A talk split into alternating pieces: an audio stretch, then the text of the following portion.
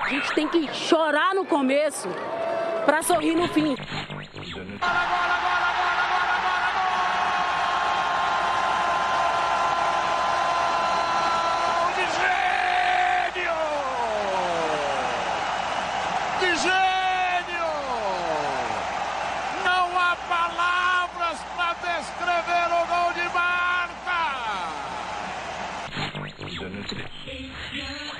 Everybody was as outraged about homophobia as the LGBTQ players. As if everybody was as outraged about equal pay or the lack thereof or the lack of investment in the women's game other than just women, that would be the most inspiring thing to me.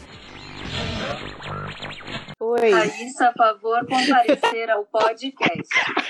Eu tô ouvindo você. Olá, olá. É nóis, então. Vai, Corinthians. Vai, Corinthians.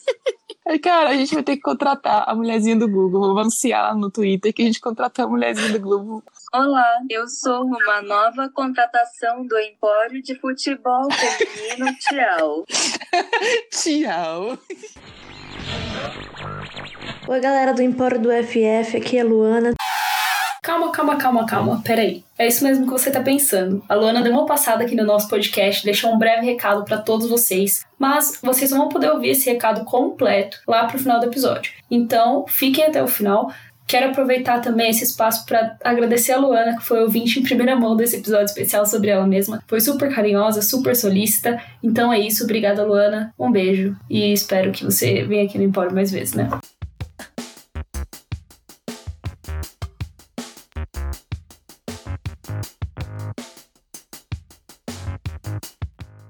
Salve, ouvintes! Está começando mais um Empório do Futebol Feminino. Eu sou Raíssa Galdino e hoje Amanda Morim e Gisele Andriola vai apresentar o programa de número 24. Este é o segundo programa do nosso especial Prorrogação e é o episódio sobre a nossa capitã número camisa 23, Luana Bertolucci. Então, passa a bola para as meninas apresentar esse programa. Espero que vocês gostem e aprovem, que fizemos com muito carinho.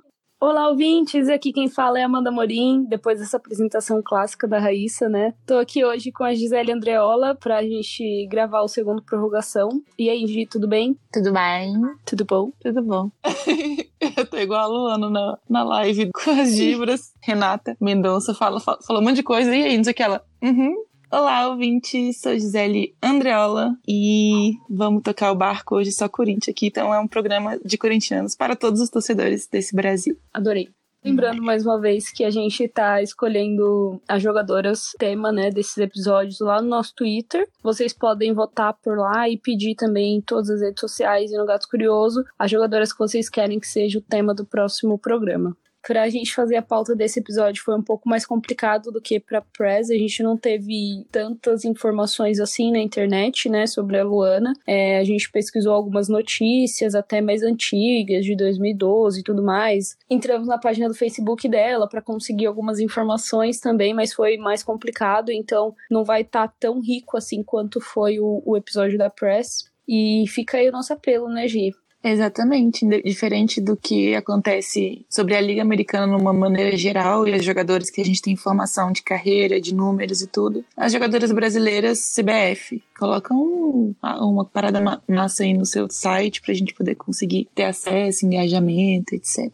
Só lembrando que a maioria das informações que a gente tirou, a gente assistiu a live que ela deu, deu para as vibradoras. E também uma matéria da Olga Bagatini uhum. para Yahoo Sports. Foi onde a gente tirou a maioria e também outras notícias espalhadas por aí. E também os números a gente conseguiu com o Rick, né? Obrigada, Rick, pelas, pela ajuda aí sempre. O menino Como sempre, dos o Rick números. trazendo números e números. Rick o menino das estatísticas. Vamos Bora. começar a prorrogação.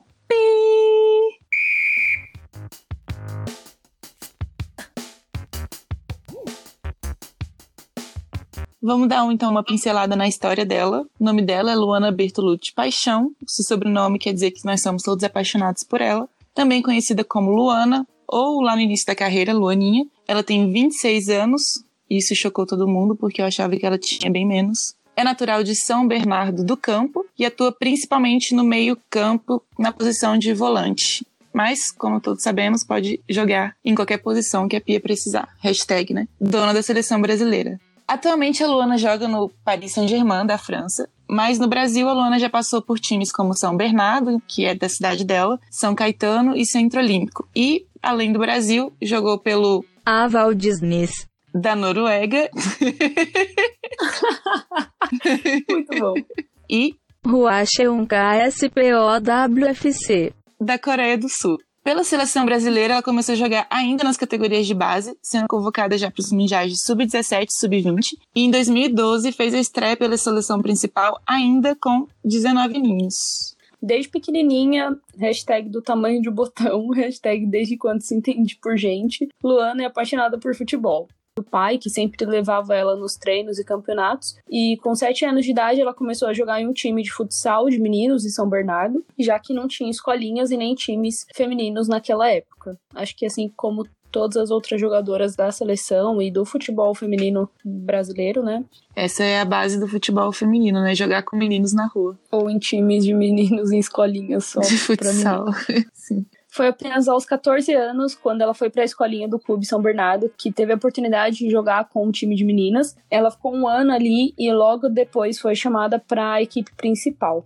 Em 2009, ela trocou o time da cidade onde nasceu pelo Corinthians, e acho que foi uma surpresa para todo mundo. Eu, particularmente, não sabia que ela já tinha jogado lá. Nesse período, ela começou a ser convocada para as categorias de base da seleção brasileira. É nóis. Entrou no Corinthians, acontece tudo, né? Em 2010, jogando pelo São Caetano, ela foi campeã sul-americana pela Sub-17 com a seleção brasileira e disputou o Mundial Sub-17, chegando até as quartas de finais do torneio. No ano seguinte, em 2011, ela foi para o Centro Olímpico, que é referência na formação de atletas do futebol feminino brasileiro. E em 2012, disputou a Copa do Mundo Sub-20 no Japão. No mesmo ano, ela teve a sua estreia pela seleção principal, na vitória do Brasil contra a Dinamarca por 2 a 1 no torneio internacional da cidade de São Paulo. Foi escalada também para jogar na final do torneio que deu tricampeonato para o Brasil. É Brasil. Hashtag curiosidade. No Centro Olímpico, a Luana jogava ao lado de Rosana e Érica. E apesar de novata na seleção principal, ela não se sentia sozinha. Hum. Ô, edição, coloca uma musiquinha aqui bem de.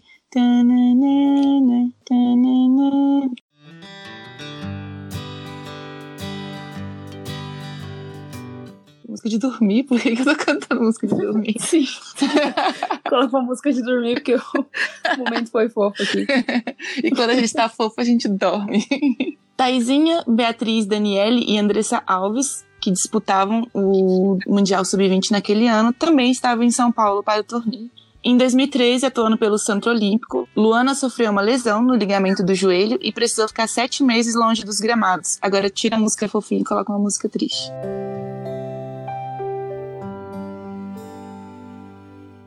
Voltou aos poucos, treinando com o time sub-17 até se recuperar totalmente. Outra hashtag curiosidade, naquele ano, de 2013, o Centro Olímpico ganhou o Campeonato Brasileiro. E a Luana faz tudo, não é mesmo? Até ganhar o Campeonato Brasileiro de joelho machucado, ela já ganhou. Até do banco, ela faz o time ganhar o campeonato brasileiro. Ela seguiu no Clube Paulistano, onde disputou quatro temporadas até o final de 2014. E em 2015 surgiu um convite para ela jogar pelo Aval Disney. da Noruega. Na época, com 21 anos, Luaninha não falava inglês, mas era um sonho jogar na Europa. Então ela foi com a cara e com a coragem enfrentar o frio e as diferenças de jogo e treinamento do país nórdico.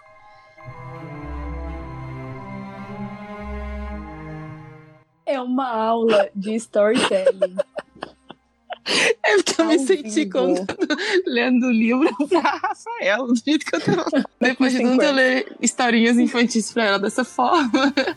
E de repente, a Luana estava lá, na Europa. Chegou com a música da Valente. Depois vem entrar Moana, descobrindo os sete mares. E de repente um monstro surge. a história completa. Mas ao menos a Luana novamente não estava sozinha. Ela tinha ao seu lado a companheira de seleção Letícia Santos, que na época saiu do São José para também defender o Aval Disney. Depois de quatro temporadas na Noruega, a Luana foi para a Coreia do Sul para jogar pelo Huacheung KSPOWFC. em 2019, se adaptou rápido ao estilo coreano de jogo, mais curto, com muito passe, posse de bola e bastante velocidade. No ano passado, ela foi convocada às pressas para sua primeira Copa do Mundo pela seleção principal. Ela foi chamada no lugar da Adriana, meio-campista do Corinthians, que foi desconvocada por conta de uma lesão no joelho esquerdo. A Luana jogou poucos minutos na Copa, ela entrava mais no segundo tempo e geralmente era para substituir a Thaisa, né? Sim. E no início de janeiro desse ano, a Luana assinou um contrato de seis meses com Paris Saint-Germain para substituir a alemã Sara Dabritz, que foi afastada por uma séria lesão e a brasileira não descarta a perspectiva de poder ficar por mais temporadas. Ela jogava na Coreia, né? E apesar de ter se adaptado rapidamente ao estilo de jogo, porque a Luana se adapta a qualquer coisa, ela não se adaptou ao continente asiático. Então ela queria voltar para a Europa e o contrato com o Paris Saint-Germain acabou sendo essa oportunidade como a gente acabou de falar, na Copa do Mundo a Luana não teve tanto espaço assim para mostrar seu futebol e foi na Era Pia que ela mais se destacou.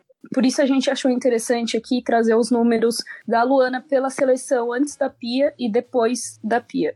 Então, antes da Pia, a Luana teve cinco partidas pela seleção. Foram 177 minutos em campo, 35 minutos por jogo, mais ou menos. 12 passes certos por jogo, 0.4 passes decisivos por jogo, um drible completado, 6 duelos vencidos, 3 bolas recuperadas, um desarme meio e 2.7 interceptações por jogo. Aí já com a Pia no comando, a Luana teve 11 partidas até agora. Foram 827 minutos em campo, 75 minutos por jogo em média. 30 passes certos, um passe decisivo, dois dribles completados, oito duelos vencidos, 4.6 bolas recuperadas, três desarmes, cinco interceptações e meia e ainda deixou a minha dema no bolso.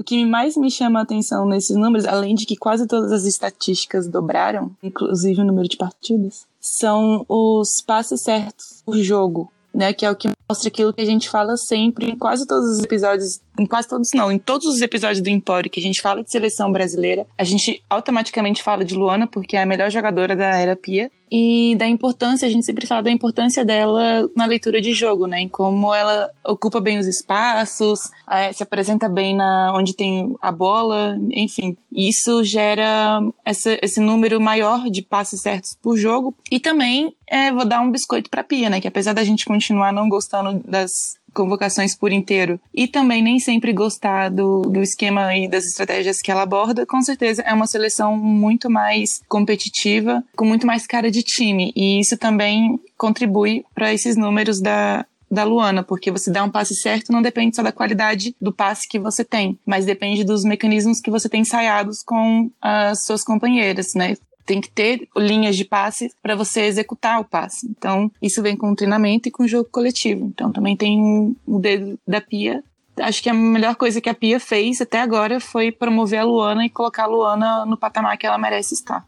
Você sabe que uma das partidas que mais me chamou a atenção, acho que foi uma das primeiras da Pia também, se não a primeira, foi contra a Argentina no torneio Uber, que a gente ganhou de 4 a 0 se eu não me engano. E aí a Luana entrou como capitã, e eu lembro que, tipo, a gente lá no Twitter estreou bastante, né? Tipo, caramba, mano, a Luana, como assim, né? Mas, meu, ela fez uma puta uma partida, eu acho que foi uma das melhores dela, assim, pela seleção principal. E depois desse dia, todo mundo começou a acompanhar mais de perto o futebol dela e até hoje ela tem muitos fãs que começaram a acompanhar ela depois eu, desse exemplo. jogo, que ela dominou o meio de campo. Perfeito. Foi a partir daí mesmo que eu comecei a prestar mais atenção e... nela. Joga e joga. Sim. E estatisticamente, quando a Luana é capitã da seleção, Dá bom. o Brasil ganha.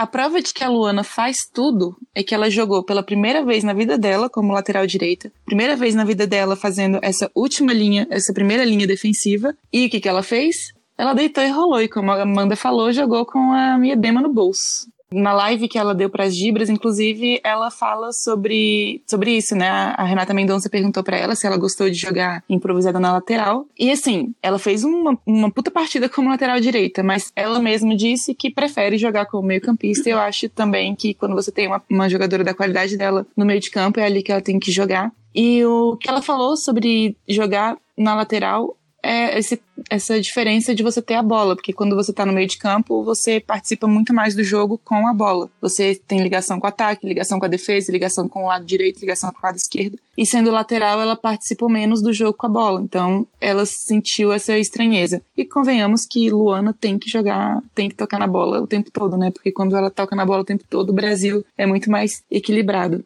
Ela também falou sobre o estilo de jogo do, do Brasil, essa transição 4-4-2 para o 4-3-3, que no 4-4-2 elas jogam muito mais no automático, porque elas já estão é, adaptadas, e no 4-3-3 nem tanto.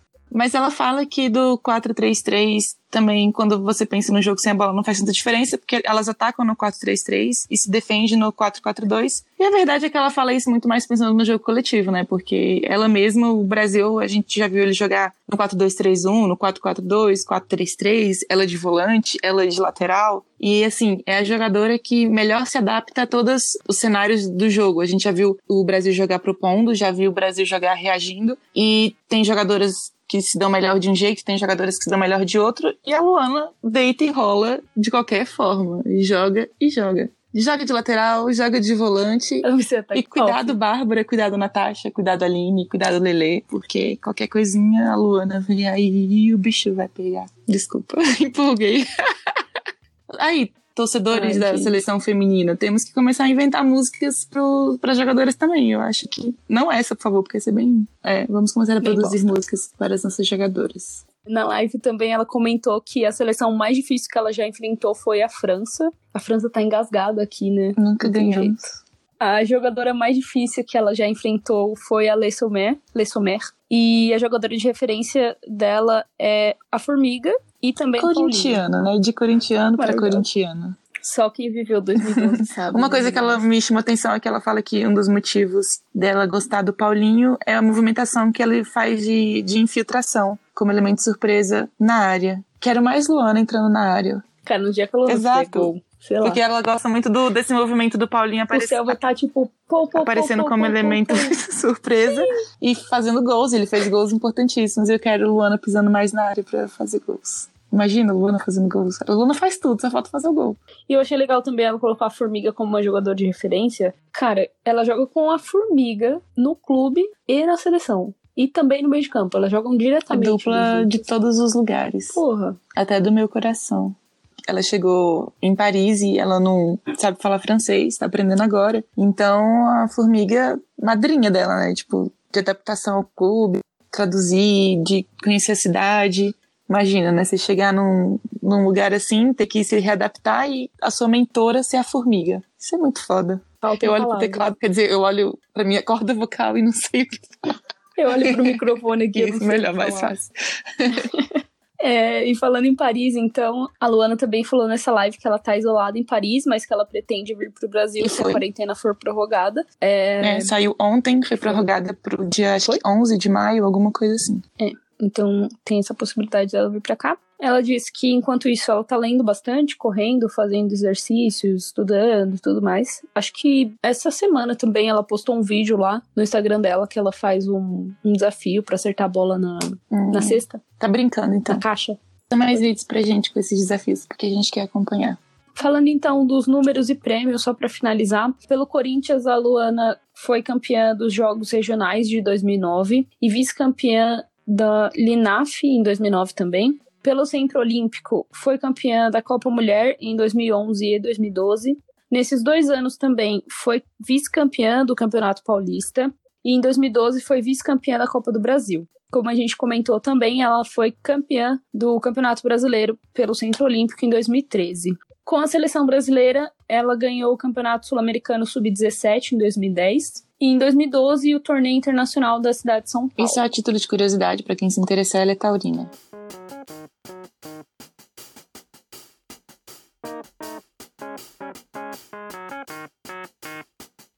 Oi, galera do Empório do FF, aqui é a Luana. Tô passando para agradecer pelo carinho de todos vocês, pelas mensagens dos ouvintes, desejar muito sucesso e dizer que agora eu vou estar acompanhando vocês. Espero que vocês tenham gostado de conhecer um pouco mais sobre a minha carreira. Um grande beijo. Tchau.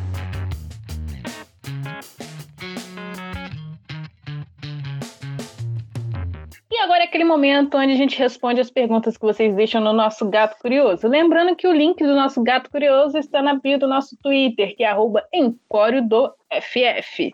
Então, gente, eu acho que vocês perceberam que eu brotei no meio do nada, né? Porque eu falei que não ia participar do programa, e o programa aconteceu e agora chega o Gato Curioso, eu estou aqui. E além da Raíssa, também brotou outra pessoa aqui. Oi, Rick. Oi, Gisele. Oi, Raíssa. Oi, ouvinte. Também cheguei pro Gato Curioso. A Amanda teve um problema pessoal, teve que deixar no meio da gravação, e aí eu tive que dar um jeito de confiscar os nossos demais integrantes para me ajudar nessa parte tão importante e tão preciosa para o nosso podcast. A gente pediu para vocês deixarem perguntas sobre a Luana. Algumas foram respondidas ao decorrer do, do programa, então assim, bora. A primeira pergunta: Qual a formação ideal do Brasil, considerando a Luana no meio-campo e na lateral? Então, eu prefiro a Luana no meio para começar.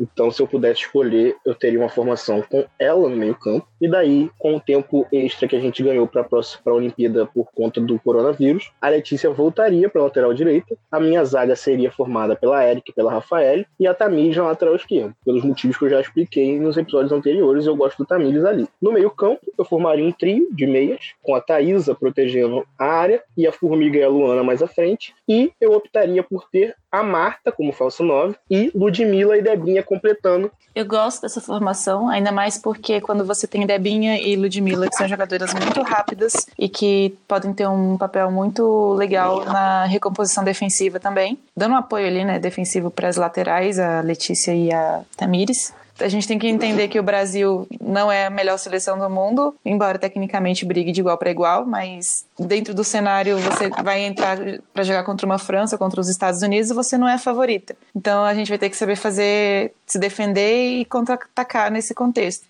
E com a Luana é. na lateral direita, então, aí a gente abre uma vaga no meio-campo e a gente tem várias opções. Uma opção seria a Zanerato e passar a contar com uma atacante de fato, ou pode ser a Ludmilla ou a própria Zanerato, e jogar no 4-2-3-1, ou a própria Andressinha, que a Pia já usou assim, mas eu não gosto muito da Andressinha jogando mais à frente. Mas a Pia gosta, pelo visto, e já testou o 4-2-3-1 com a Andressinha jogando como a principal armadora, e daí a gente teria no momento ofensivo, a Marta aberta em uma das pontas, com a Ludmilla à frente, e na hora de defender, a Marta esperando mais à frente, com a Ludmilla recuando. Então, eu acho que essas seriam as minhas opções. Se for para ter a Luana na lateral direita, eu acho que a gente pode colocar uma peça ofensiva a mais, porque a Luana se garante muito no momento defensivo. E daí a gente não precisa ter esse cuidado todo de recomposição, de precisar contar com Thaisa, Luana e Formiga. Uhum. Para o cenário de ter Letícia e Tamires, que são duas laterais que se destacam mais no apoio. Se você vai ter a Luana ali, ela tem que te dar uma garantia defensiva maior que te permita ter uma opção ofensiva a mais. Eu pensei também de manter o 4-3-3 do jeitinho que você colocou, e a única diferença é, seria Luana no lugar da Letícia, Letícia fora, e Andressinha na da Luana. Manter é, o 4-3-3. É uma, a Andressinha com bastante liberdade é uma, de É uma opção que me agrada, mas ah, nas todas as oportunidades que a Pia teve de fazer isso, ela preferiu avançar, é, Andressinha. É uma coisa que eu não entendo. Ainda não entendi qual que vai ser o contexto que a, que a, que a Pia quer, mas como a pergunta do ouvinte é pra gente, a gente montaria assim. Luana seria uma boa zagueira? Eu não duvido de é nada. Muito... Ela seria uma boa zagueira? Depois que ela, que ela fez na lateral direita, desnecessário. Acho que tá bom já. Já foi testado ali como lateral direita. O que ela faz no meio de campo ali é o lugar dela. É aquele meme, né? Faz a tudo. Luana faz tudo eu não duvido de nada da Luana, então ela poderia se adaptar. Mas é muito diferente o tipo de marcação que ela faz no meio-campo para você jogar na última linha. E além disso, como, a gente comentou no episódio, ela já destacou que na lateral ela sentiu falta de tocar mais na bola. Na zaga, isso só seria ampliado. E ela não é a jogadora do passe mais longo e tal. Pode acontecer, por exemplo, no final da carreira, se ela for perdendo aptidão física, velocidade, e ela pode optar por jogar um pouco mais recuada. Mas nesse momento, não, não vejo muito sentido. É até um desperdício. Próxima pergunta. Luana, sucessora natural da Marta como capitã? Já é. Não é? Acho que não consigo pensar em outra jogadora ali. Até pelo espírito de liderança que a Luana tem.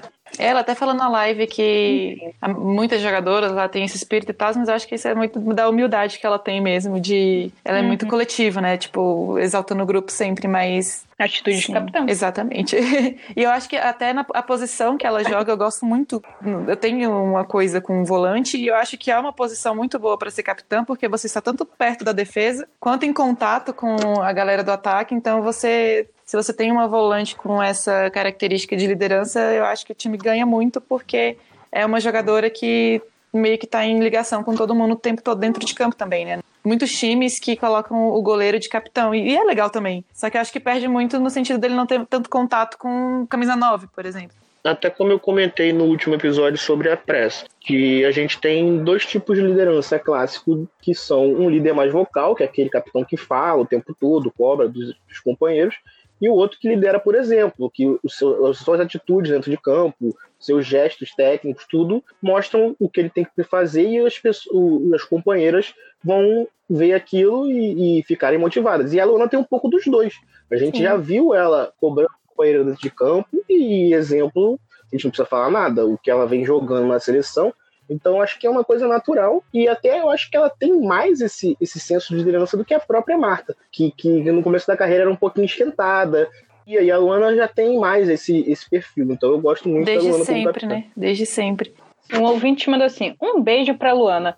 Luana, um beijo se você estiver ouvindo esse programa. A gente te ama. somos todos Luana. Não, isso não ficou legal. É, um Isso, boa, somos todos mundinho, Mundinho. Luana.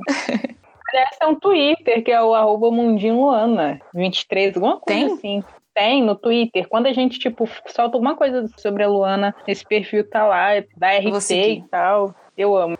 Aí tem uma pessoa falando em caixa alta, hein? Olha que muito tempo que não vejo uma pergunta, uma afirmação em caixa alta aqui no nosso Gato Curioso. A Luana é foda. Sim, ouvinte, a Luana é foda pra caramba. Mundinho um ano aqui. Aí agora as outras perguntas são, tipo, pedindo live, falando sobre o nome, essas coisas assim. Acho que a gente pode responder isso no Vamos próximo. Acho responder essas? A gente até acabou alongando, É. alongando muito na resposta da Luana e como o episódio é curto. É isso, ouvintes. Espero que vocês tenham gostado deste programa, deste formato de programa que a gente vem fazendo nessa quarentena, né? Nesse isolamento social. Lavem as mãos, 20 segundos. Passem álcool gel. Isso, lavem as mãos. E é isolamento social, gente. Não é pra vocês acharem é férias, que é pra sair, que é pra passear, que é pra ir pra casa de amigo. Gente, pelo amor de Deus, a noção. Isso vale pra ouvinte, pra jogadora, enfim, pra todo mundo.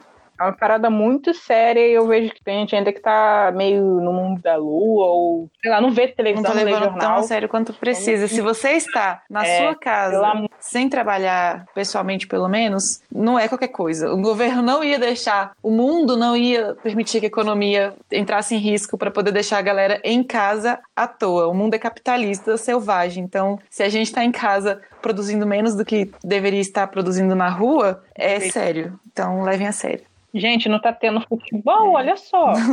Daqui uns anos, Enfim. esse período que a É. gente está passando vai estar no livro de histórias. E você vai estar na estatística Vai. dos idiotas que ficaram andando na rua, ou você vai ser da estatística do que obedeceram bonitinho e sobreviveram para contar a história? Fica aí a reflexão. Nosso arroba, né, mudou, tá bonitinho agora no Twitter, no Instagram. Empório do FF. Temos, enfim, Deezer e Spotify. Tem o Gato Curioso, que eu já falei que o link tá na nossa bio do nosso Twitter. E eu tô dando meu tchau. Então é isso, galera. Ouçam o que a Raíssa e a Gisele falaram. Respeitem o isolamento social e a gente se vê no próximo programa. E agora direto pros corintianos. Vocês querem ver a porra do Corinthians campeão ou não? Se querem ver, fica em casa. Quem fica vivo, quando voltar a jogar, vai jogar, vai ser campeão e é nóis, vai Corinthians. Vai, Corinthians. Que isso? Andreola. Tchau, ouvintes. Um beijo, se cuidem. Tchau, até o próximo programa e falou!